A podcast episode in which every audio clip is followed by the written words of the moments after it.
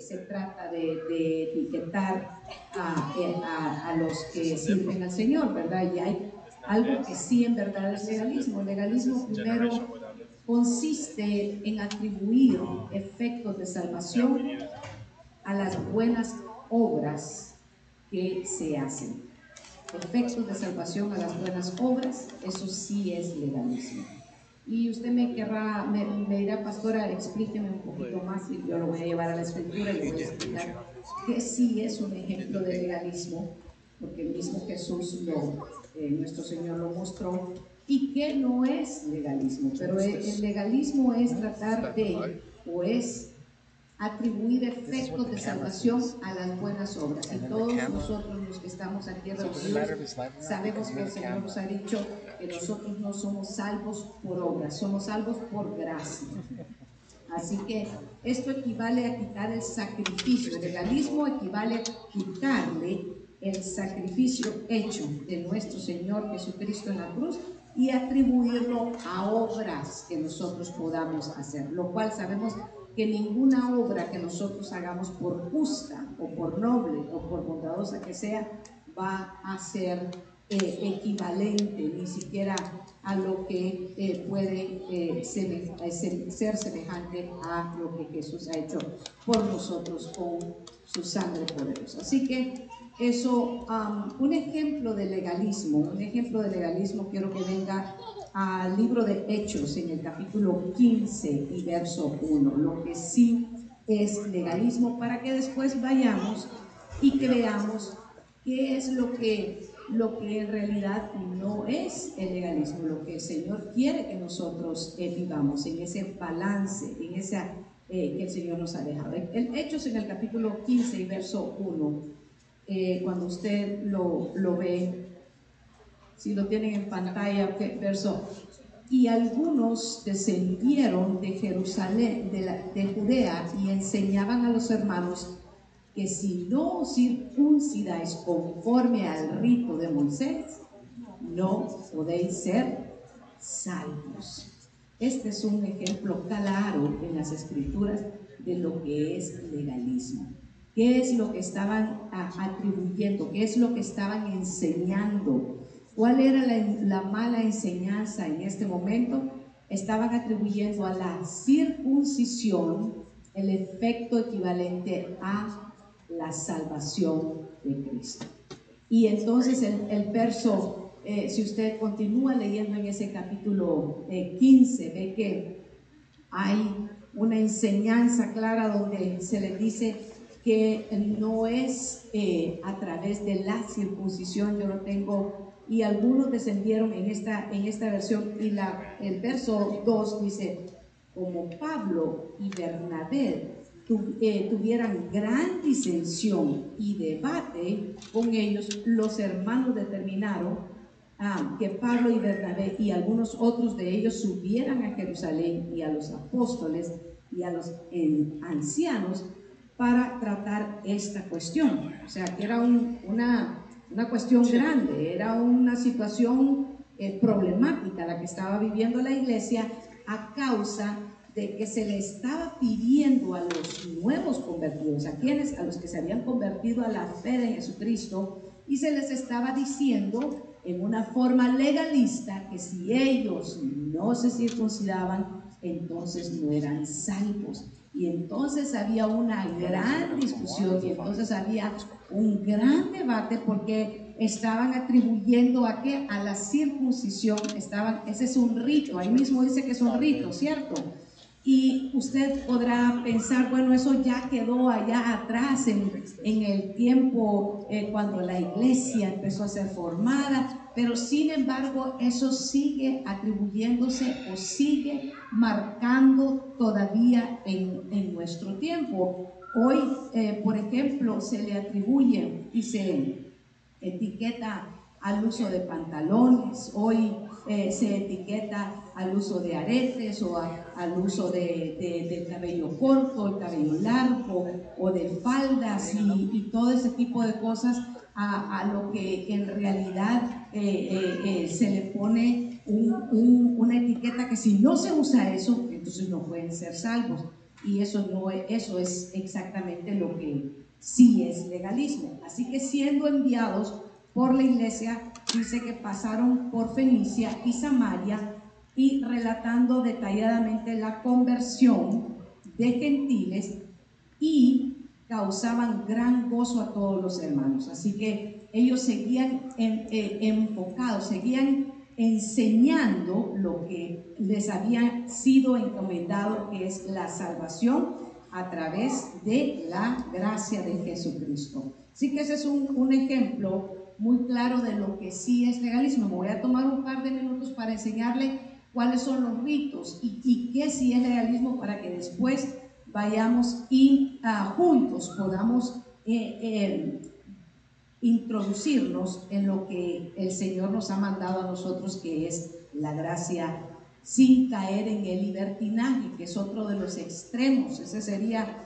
el tema de esta noche, los extremos del legalismo y los extremos del libertinaje, porque unos agarran un extremo y otros agarran otro extremo, y ninguno de los dos extremos es bueno. Eso no es sino que tenemos que caminar en el centro, tenemos que, el centro de nosotros es Cristo. Nosotros tenemos que dejarnos ser enseñados por lo que sí dice la palabra del Señor y dejar de estar en los extremos del legalismo y dejar de estar y caer en los extremos del libertinaje.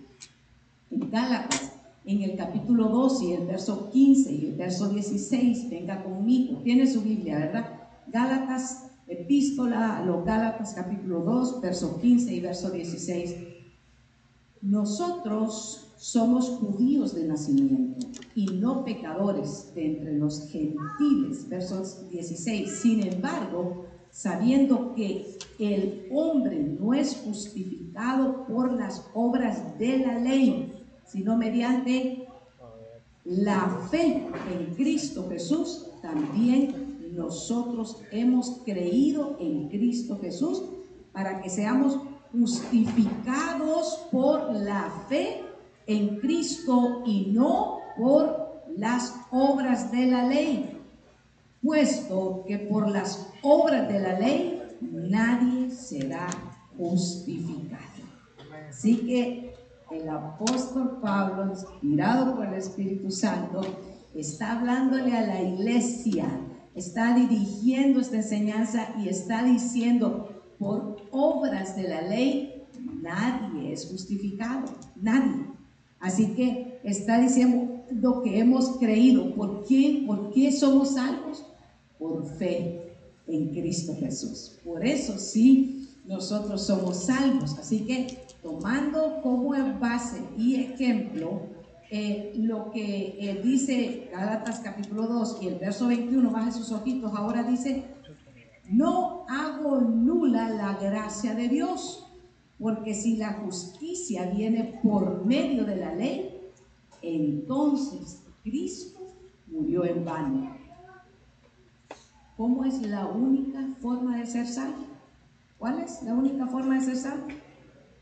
Por fe en quién? en Cristo Jesús, no por obras de la ley. Y Efesios en el capítulo 2, verso 8 dice, porque por gracia sois salvos por medio de la fe, y esto no de nosotros, pues es don de Dios, no por obras, para que nadie se gloríe.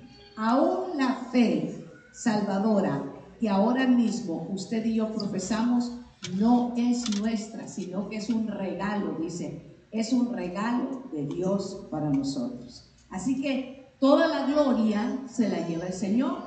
Nosotros solamente hemos abierto nuestro corazón y aún Él ha convencido nuestra vida para que nosotros podamos recibir esa fe salvadora en nuestros corazones. Así que en eso es el fundamento de lo que nosotros tenemos que tomar y entender que la escritura nos marca y nos enseña que no somos salvos por obra. Entonces, las obras vendrían a ser desechadas, no, no tenemos necesidad de hacerlas de ninguna manera, porque por la fe salvadora, por esa gracia que el Señor ha derramado en nuestra vida, entonces el Señor opera en nuestros corazones para que lo que hagamos ahora, entonces no sea lo que desagrada al Señor. Y en eso nos vamos a enfocar en esta noche. Quise entrarle a usted con los ejemplos más claros de lo que sí es legalismo para que el resto del mensaje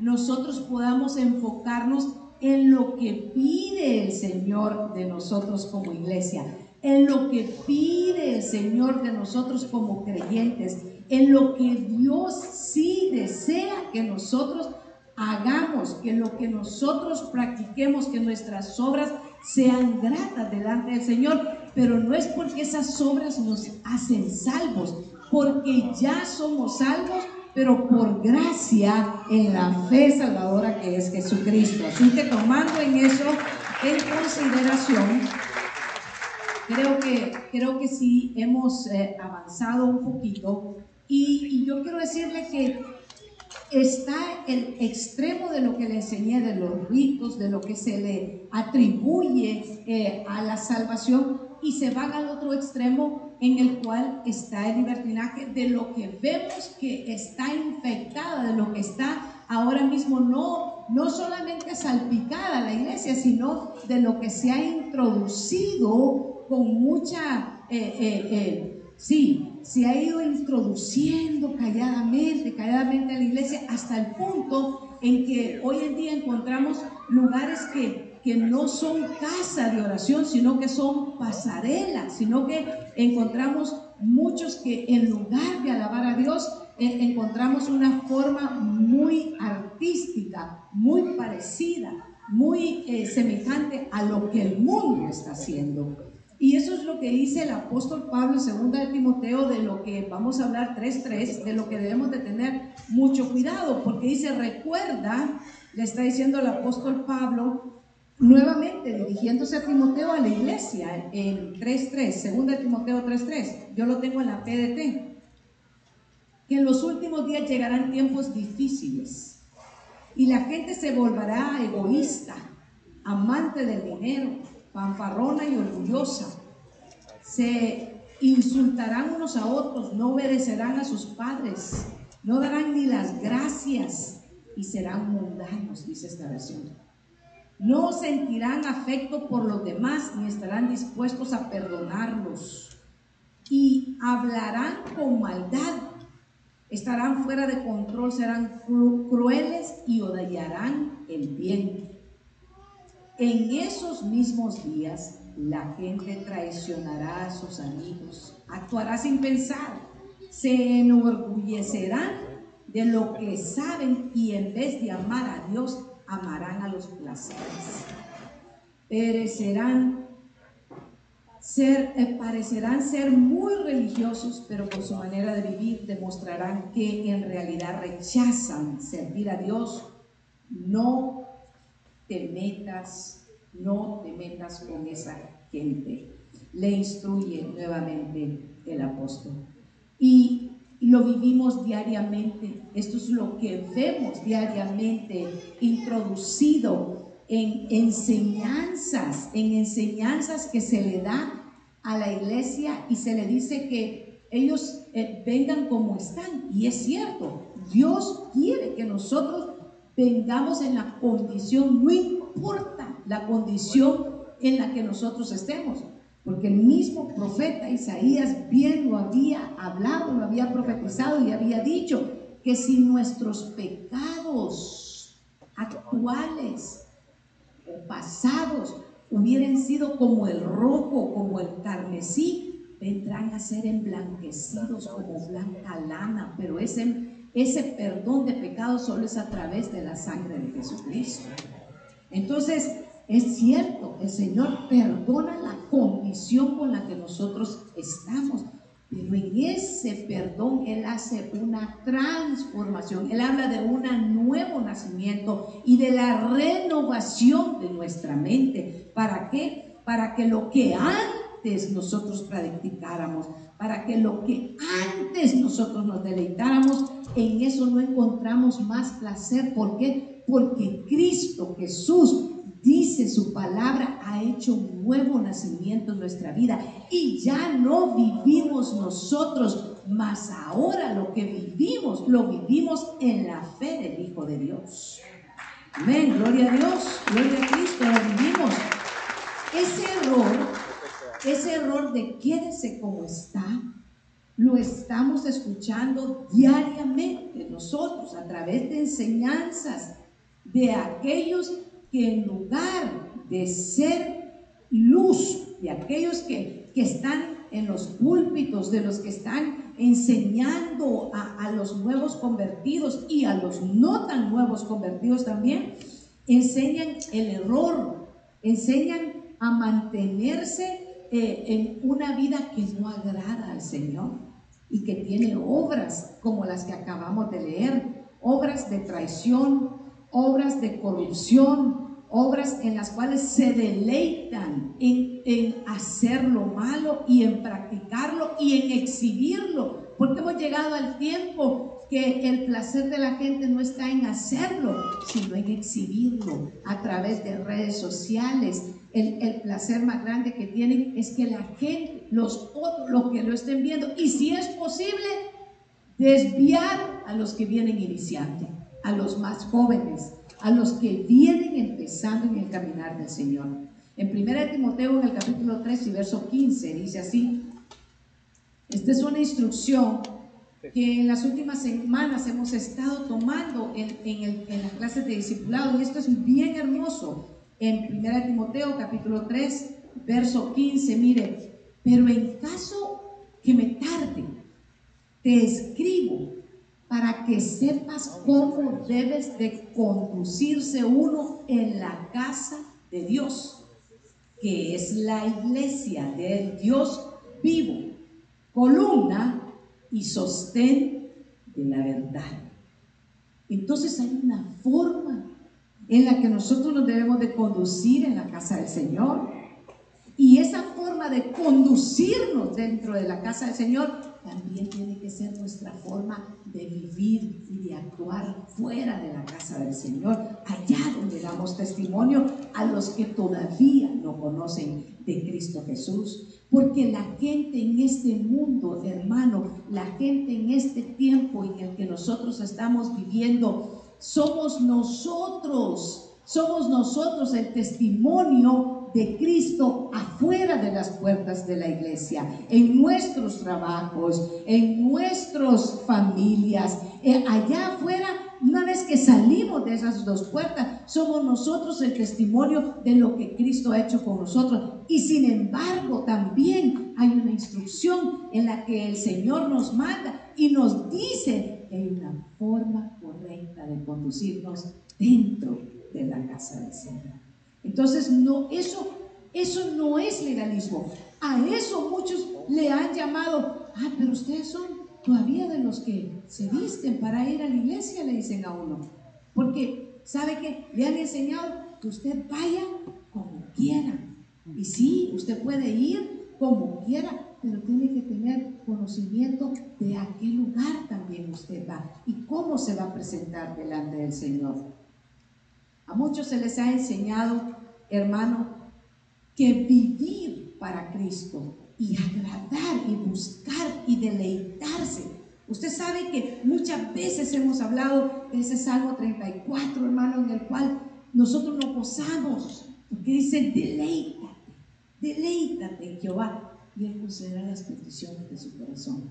Cuando venimos al Señor, hermano, ¿sabe qué? y llegamos a la iglesia y llegamos a la casa del Señor, es un gozo para nosotros venir y deleitarnos, sabe que alabándolo, glorificándolo, escuchar la palabra de Dios no es gravoso para nosotros, al contrario, estamos expectantes, estamos anhelando, deseando que llegue el momento de poder escuchar la instrucción de Dios porque sabemos que hay un consejo de Dios para nuestra vida y cuando llegamos es un gozo y a muchos se les ha dicho y se les ha enseñado, allá fuiste una vez al mes a, la iglesia, no seas, no seas eh, religioso, no seas legalista, con que vayas de cuando en cuando está bien, no te preocupes porque todo eso eh, lo enseñan los pastores y eso es, eso es religiosidad. Cuando vayas una vez al tal mes, una vez allá los tres meses, es suficiente. Y han perdido el gozo, han perdido el deleite, han perdido, ¿sabe qué? El primer amor,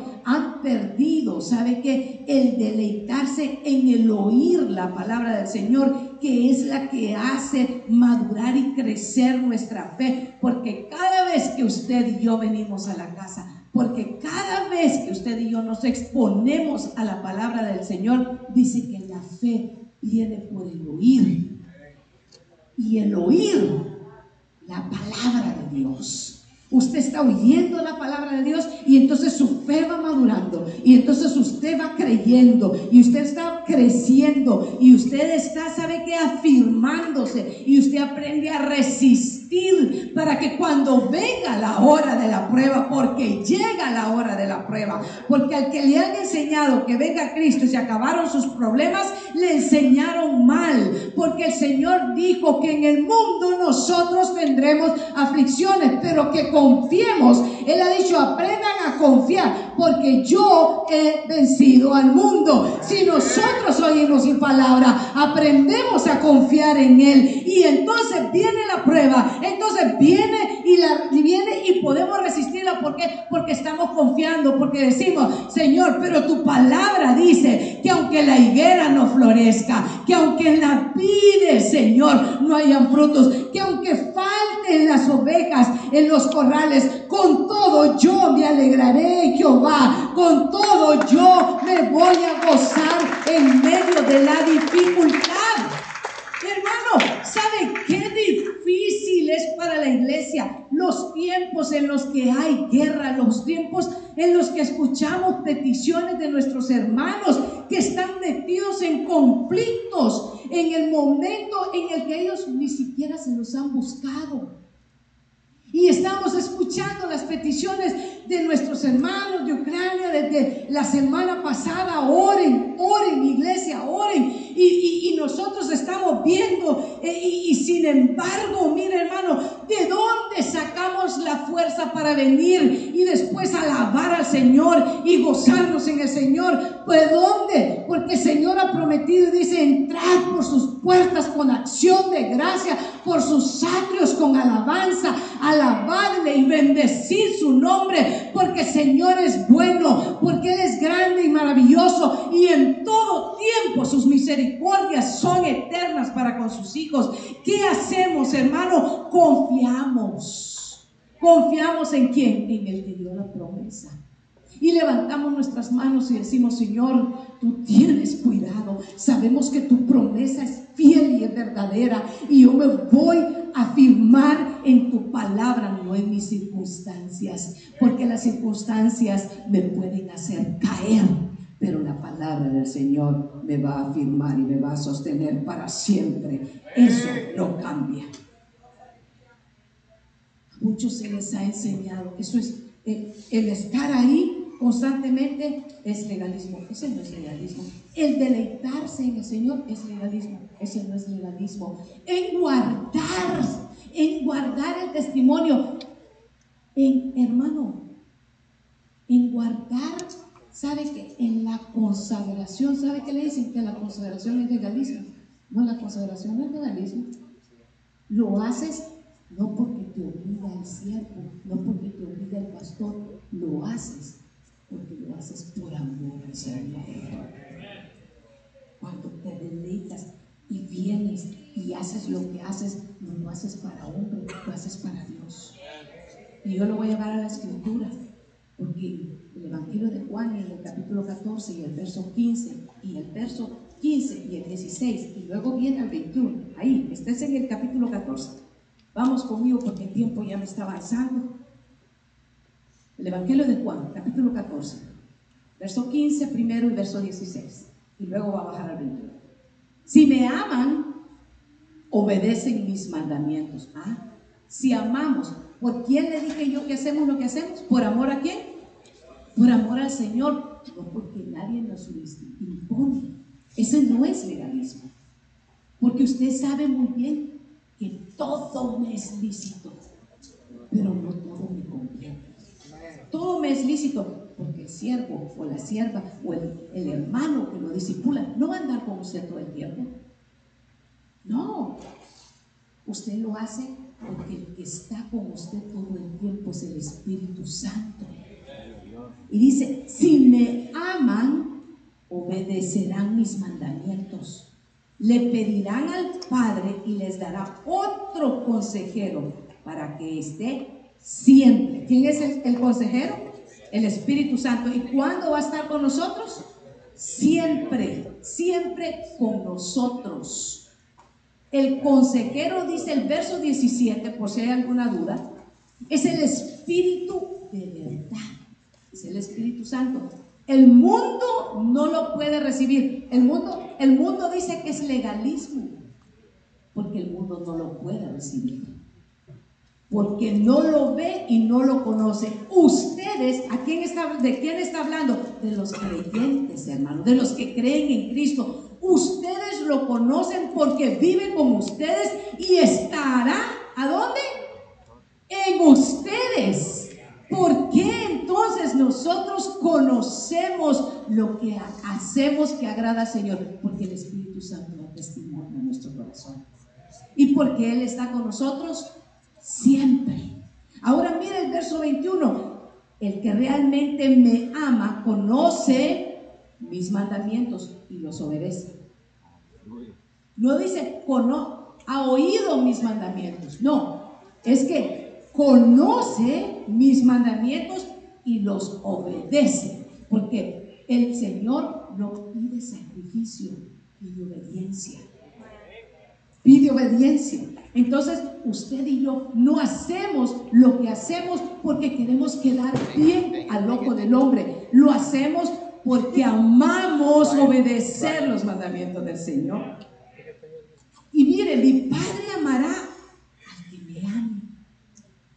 y yo también lo amaré y me mostraré a él. ¿Cómo sabemos nosotros que cuando lo que estamos haciendo es lo que Dios nos ha mandado? Porque usted viene y se expone a la palabra. Lo que ahora usted está haciendo lo hace que sea sabio, sabiduría de Dios, hermanos sabiduría de Dios. Primera de Tesalonicenses, capítulo 4, verso 1 al 4. Vivir como agrada a Dios no es legalismo. Vivir como agrada a Dios no es legalismo. Dice, hermanos, tengo algo más que decirles. Ya les he enseñado a vivir de la forma que Dios le agrada y ustedes están viviendo de esa manera. Ahora los animo y les pedimos en el nombre de Jesús que se esfuercen más. ¿Cómo tenemos que hacerlo, hermano? Hacer las cosas que agradan al Señor. Tenemos que esforzarnos. ¿Sabe por qué tenemos que esforzarnos? Porque hacer el mal no cuesta. Tenemos la tendencia para hacer el mal. Es fácil hacer el mal, pero ser sensible a la voz de quién? Del, Espíritu de qué? De verdad. Él nos da las instrucciones, Él nos enseña. Y dice el verso 3 de Primera Tesalonicenses del capítulo 4. Dios quiere que ustedes sean cada uno cada vez más puros. Fíjese, santificados dice esa versión, ¿verdad? que se mantengan alejados de la inmoralidad sexual. Decimos amén. Mire, ese no es legalismo. Ay, ahora vivan así unos cinco años y después si no se toleran se tira cada uno por su lado. Aquí se quebró una taza y cada quien para su casa, ¿verdad? ¿qué, es eso de andarse casando? eso, es puro legalismo. Ahora agarre la onda, pastores, que mire, la, la, la, cosa ahora funciona de otra manera. No, no, eso es libertinaje. Eso es libertinaje. Eso le han enseñado. ¿Sabe? Ahora a cualquiera pueden enseñar la palabra. A ver, usted acaba de llegar, venga, enséñale a los jóvenes. Y allá andan todos los jóvenes chafeados. ¿Por qué? Porque les enseñan que viven como quieran vivir sin buscar agradar al Señor. Pero miren lo que dice el verso 4. Y que cada uno aprenda a controlar. ¿Qué tiene que, que aprender a controlar? Su propio. Ah, ahí dice vaso. Aquí dice su propio. ¿Sabe qué es su vaso? Somos vasos de honra, ¿verdad? ¿Quién es el, vaso? El cuerpo nuestro. Sí, nuestro propio cuerpo. Dice, me gusta, me gusta eh, en, el lenguaje sencillo, cada uno aprenda a controlar su propio cuerpo. Diga dominio propio, dominio propio. Es decir, que, que usen su cuerpo de una manera que lleve a la pureza y que honre a Dios. Eh, eso no es, eso no es legalismo. Eso es, ¿sabe qué? Lo que Dios pide de nosotros. Pero no lo hacemos obligados, lo hacemos porque es el deleite nuestro, porque somos sensibles a la voz del Espíritu Santo, porque leemos y cuando leemos no somos oidores olvidadizos, sino que somos de los que practicamos, de los que obedecemos lo que nosotros estamos escuchando, Romanos 12, 12, el verso 2 dice así, y no vivan según el modelo de este mundo. Hermano, hay un modelo de este mundo que la iglesia está siguiendo. A mí no me preocupa que el modelo lo siga los de afuera.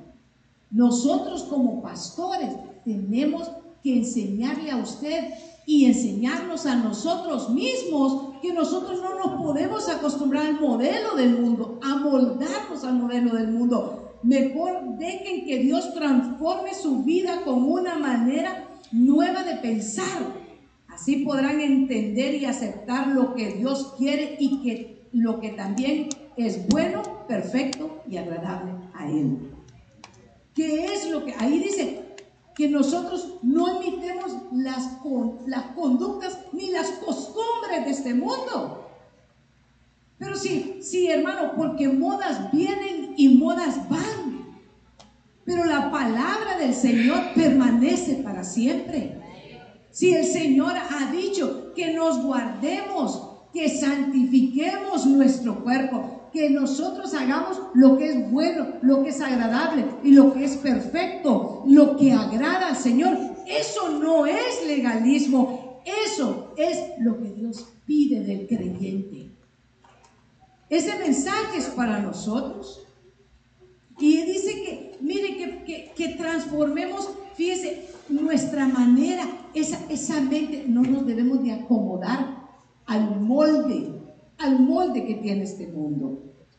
Así que eso es importante para nosotros como creyentes y es vivir para Dios, andar en la voluntad del Señor, perseverar, pensar. Hermano, cuando es viernes, y, a usted lo invitan, quién sabe cuántas invitaciones a usted le llegan el, el día viernes, pero usted qué está haciendo? Usted está pensando, Usted está diciendo, pero hoy es el día en el que yo cierro la semana. ¿Cómo cierro la semana? Entregándole en gratitud al Señor por lo que Él y su bondad ha hecho conmigo. No voy obligado, voy por amor, voy por gratitud, voy porque reconozco que nada es mío, el tiempo no es mío, mi vida no es mía, mi familia no es mía porque toda buena dádiva y don perfecto desciende de lo alto, del Padre, del Dios Todopoderoso, que ha tenido a bien ponernos a nosotros como administradores de lo que ahora nosotros tenemos, de lo que ahora nosotros por pura gracia, hermano, nosotros tenemos. Pero a veces nosotros, ¿sabe que Nos enseñoreamos de los beneficios, de la bondad que Dios ha tenido con nosotros y decimos, no, estoy tan cansado que me voy a quedar en mi casa. Voy a ir a lavar mi carro. Voy a ir a contar mi dinero. Voy a ir a pasear a mis hijos. Y después, si me queda tiempo, miraré qué le puedo dar a Dios.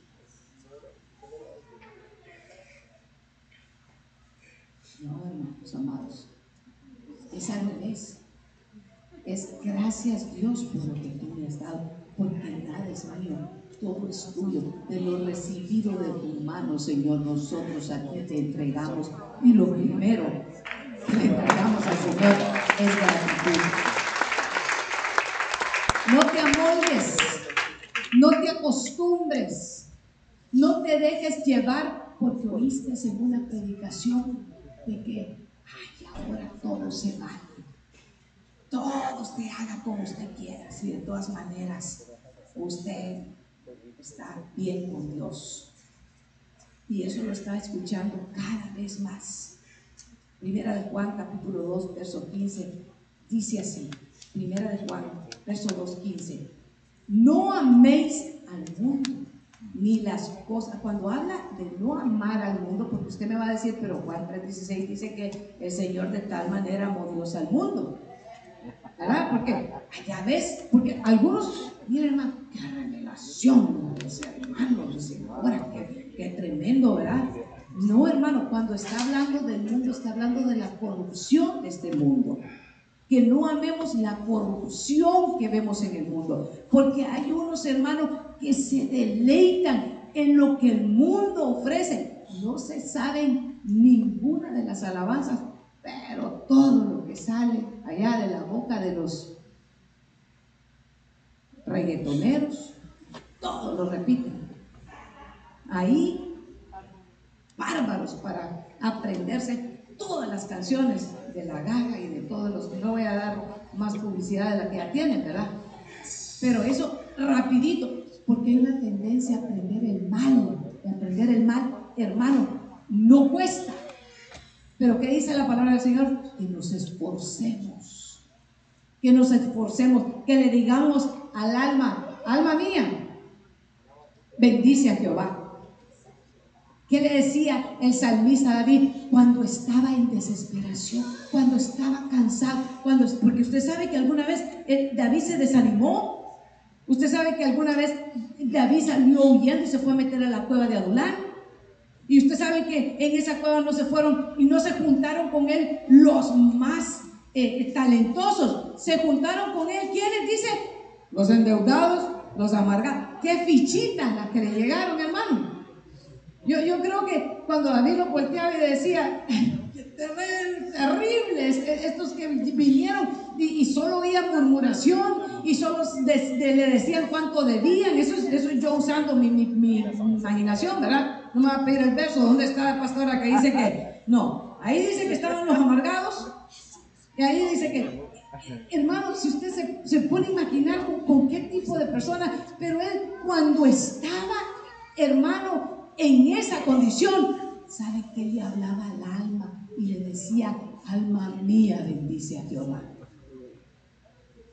Como el siervo brama por las corrientes de las aguas, así clama por ti, oh Dios, el alma mía, mi alma tiene sed de Dios, de Dios vivo. Y él anhelaba y decía, ¿cuándo vendré y me presentaré delante del Señor? Y él decía, mis lágrimas son de día y de noche, pero él sabía que sus lágrimas él las iba a ir a presentar delante del Señor, porque es el Señor el único que puede cambiar nuestro lamento en danza. Él es el único hermano tristeza es aquellos que se acostumbraron a irle a contar sus problemas al compadre y a la comadre. Qué tristeza es aquellos que se acostumbraron a desahogarse en las redes sociales. Qué tristeza es aquellos que todos sus amistades se dan cuenta de sus cosas íntimas. Exponen su vida como que fuera, ¿sabe qué? una, una billboard, uno de esos anuncios de, carretera. Toda la gente sabe de qué, de qué pie están cojeando, porque ellos mismos se encargan de ir y que cualquier persona los oiga. Y, yo le voy a decir, si esa es su forma de desahogarse, yo le voy a dar la mejor forma de ir y desahogarnos. Y la mejor forma es venir a los pies de Cristo, porque no hay un lugar más alto, no hay alguien que nosotros podamos correr. Dice, alzaré mis ojos a los montes, ¿de dónde vendrá mi socorro? Mi socorro viene de Jehová, de Él, del Señor. Por eso Él ha dicho que nosotros traigamos toda nuestra ansiedad y porque podemos tener ansiedad, hermano. La ansiedad es, una, una preocupación por cosas que no sabemos si van a suceder. Y a veces nos hacemos más daño por la ansiedad que estamos pasando que por lo, lo, que verdaderamente nos puede pasar. Estamos ansiosos y el ansioso o le quita el hambre o le da más hambre o le da sueño o, no quiere dormir y es una y nos estamos haciendo daño a nuestro propio cuerpo. Traer toda nuestra ansiedad sobre quién? Sobre Cristo. Porque Él, ¿quién? Cristo, diga Cristo, no el compadre, no la comadre, no el alero, no el brother, no el amigazo, no el, el, el, el que usted le quiera poner. No, traer la ansiedad sobre Cristo porque Cristo tiene cuidado de nosotros. Cuéntele al Señor. Dígale cuál es su necesidad. Dígale dónde está, dónde está su preocupación. Pero si el Señor ya la conoce. Sí, sí, el Señor ya la conoce.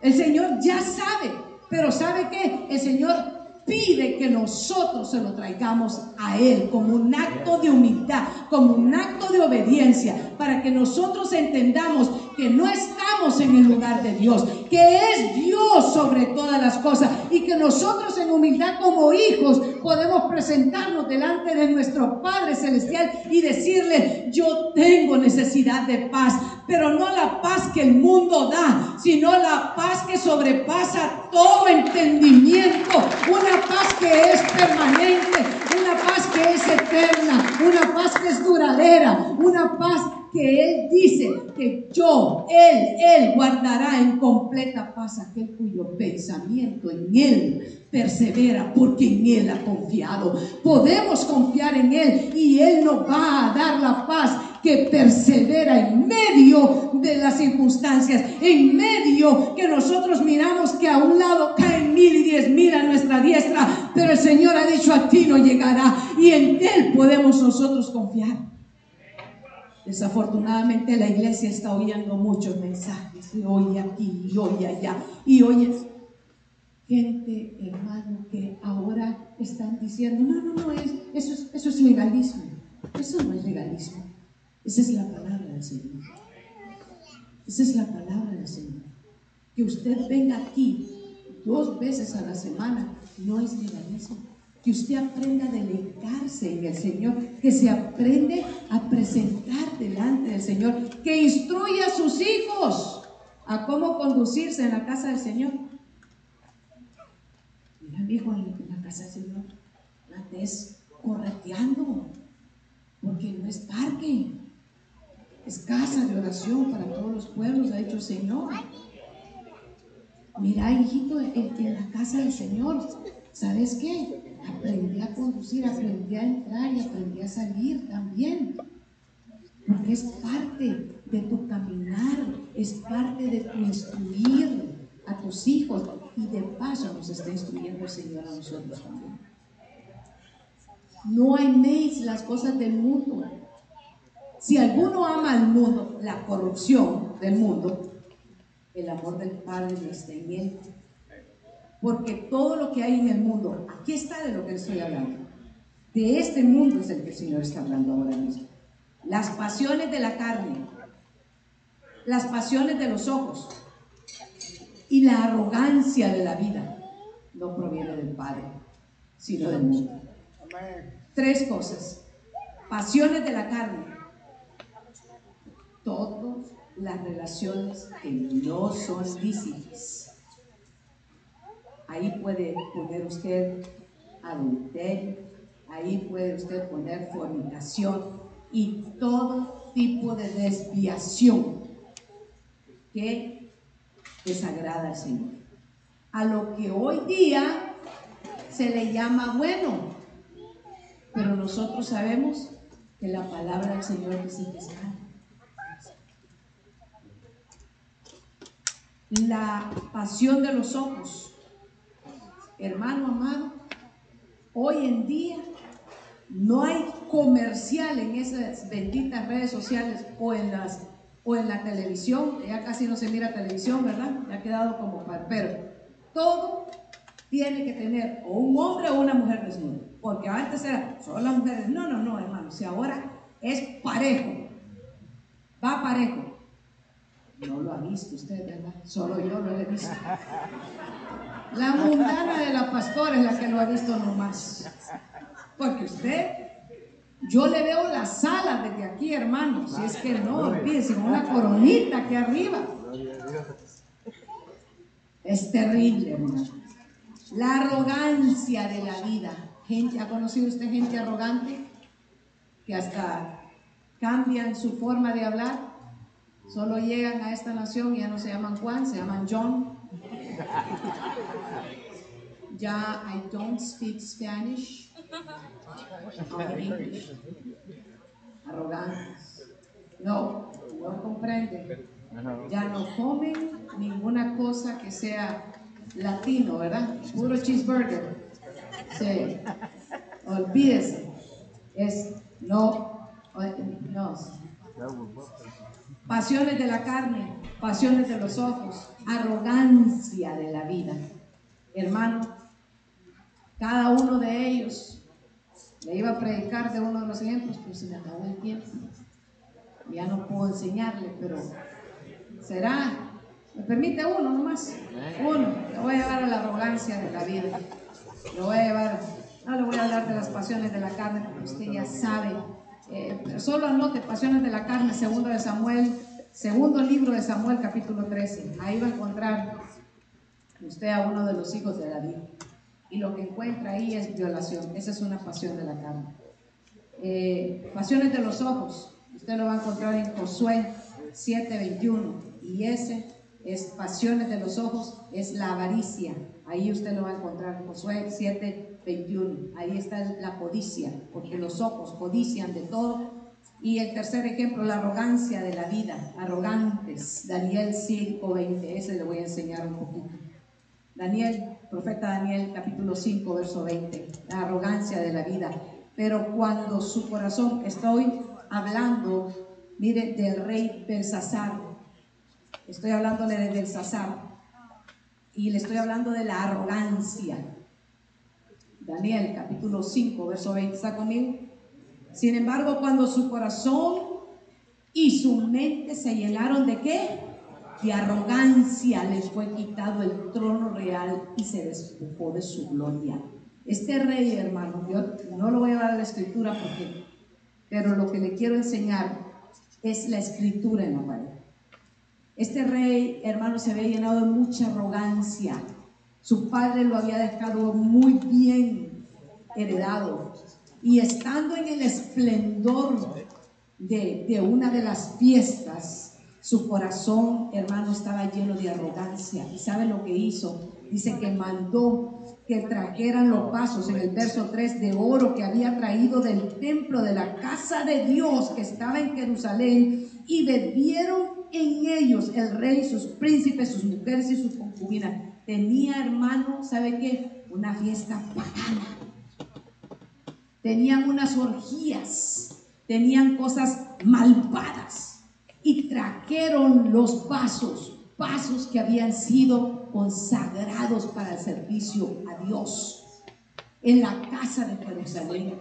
Y su padre los había saqueado y los había traído. Y en la arrogancia de su vida hay que tener mucho cuidado con la arrogancia, hermano.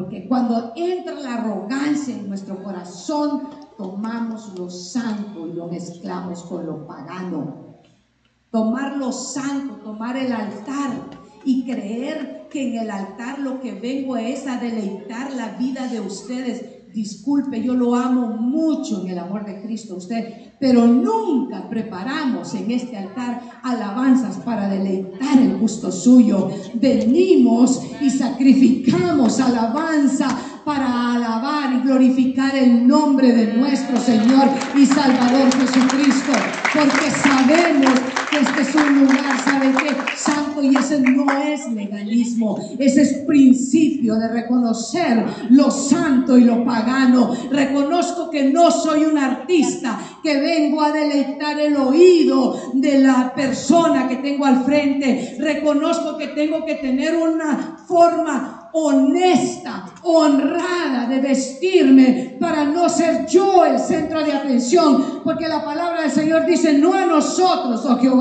sino a tu nombre sea dada la gloria. No es la atención para mí, la atención es para Él, la adoración es para Cristo, la alabanza es para Él. Para eso se reúne la iglesia, porque los milagros no vienen nunca de hombres ni de mujeres, los milagros vienen de Dios. Los milagros que usted viene a buscar jamás han procedido de mano de hombre.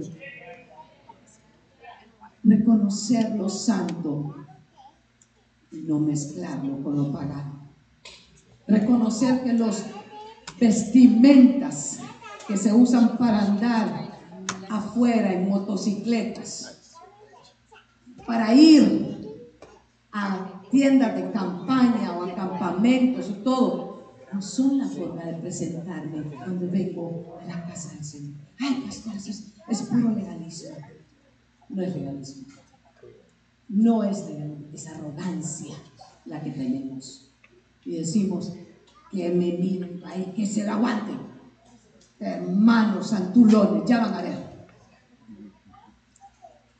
Y los, y los ahorita están Diga, Dios le bendiga, pastor. Gloria a Cristo. Uno, dos, gloria a Cristo. Belsasar tomó lo santo y lo mezcló con lo pagano, por arrogancia en su corazón. Pero dice la palabra del Señor que en el verso 9 el rey Belsasar se turbó sobremanera y palideció y sus príncipes estaban perplejos. ¿Por qué estaban perplejos, hermano? Porque había, ¿sabe qué? Dios había hablado delante de ellos. Porque Dios se desagradó de la arrogancia de sus corazones. Y si usted, usted sigue la lectura, sabe que ese día ese día terminó su reinado. Hasta ese día terminó su reinado del César. Es tiempo en el que nosotros podemos reconocer y decir, Señor, ¿es esto digno para ti? ¿Es esto la voluntad tuya? ¿La voluntad tuya para que yo la haga para ti? ¿Sabe?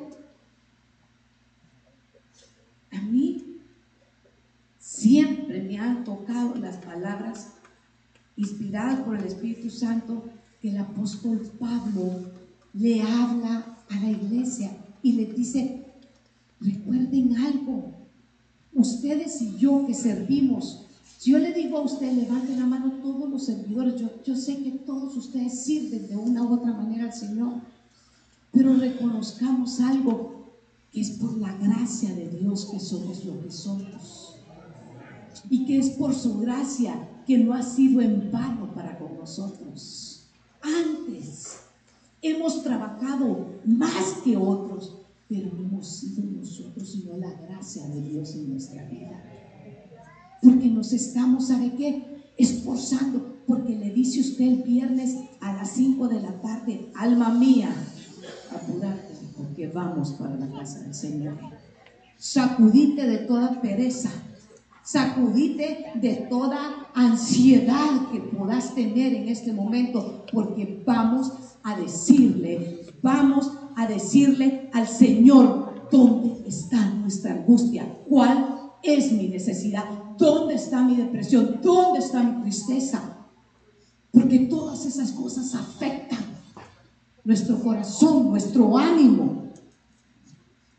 Y es ahí donde nosotros tenemos que, diga, confiar.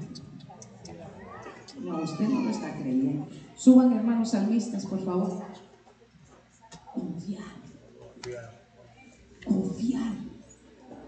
Confiar en el Señor. Porque Él sí tiene cuidado de nosotros. Para reconocer lo que es la voluntad del Señor, lo que es deleitarnos en el Señor y lo que son ritos que nos quieren imponer y nos quieren decir, si no se circuncidan, entonces no son salvos. Les digo, esos son ritos, son ordenanzas de hombre.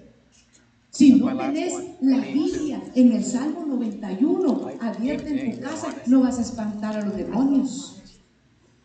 No, hermano. Si los demonios se saben la Biblia. Yo conozco unos que hasta la enseñan.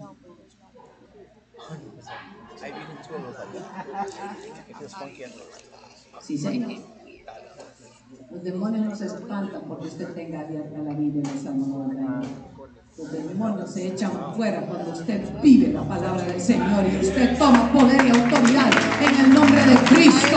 Y usted no tienes suerte en mi vida. Y que va y le ordena a usted con el poder y la autoridad de Cristo. Entonces, cuando vive esa palabra, es cuando usted tiene la autoridad para echarlos fuera. Porque ha sido entregada por Cristo, no por nosotros, no a nosotros. A Dios sea la gloria. No es cuánto nos sepamos. No es cuánto teólogo podamos ser. Es cuánto lo vivimos. Un solo verso de la palabra. Uno. Uno vivido, más el justo por la fe vivirá uno solo y puede usted hacer estremecer si la autoridad de Cristo está en su vida. Usted va a hacer estremecer una ciudad. Nos convertimos en una plaga, pero una plaga para bien que vivimos la palabra, que guardamos y nos deleitamos en lo que hacemos, no por nosotros, sino por Él. Yo no hago lo que hago por lo que el hombre diga, lo hago porque yo amo servir a Cristo. A mí nadie me lo impone. Nunca se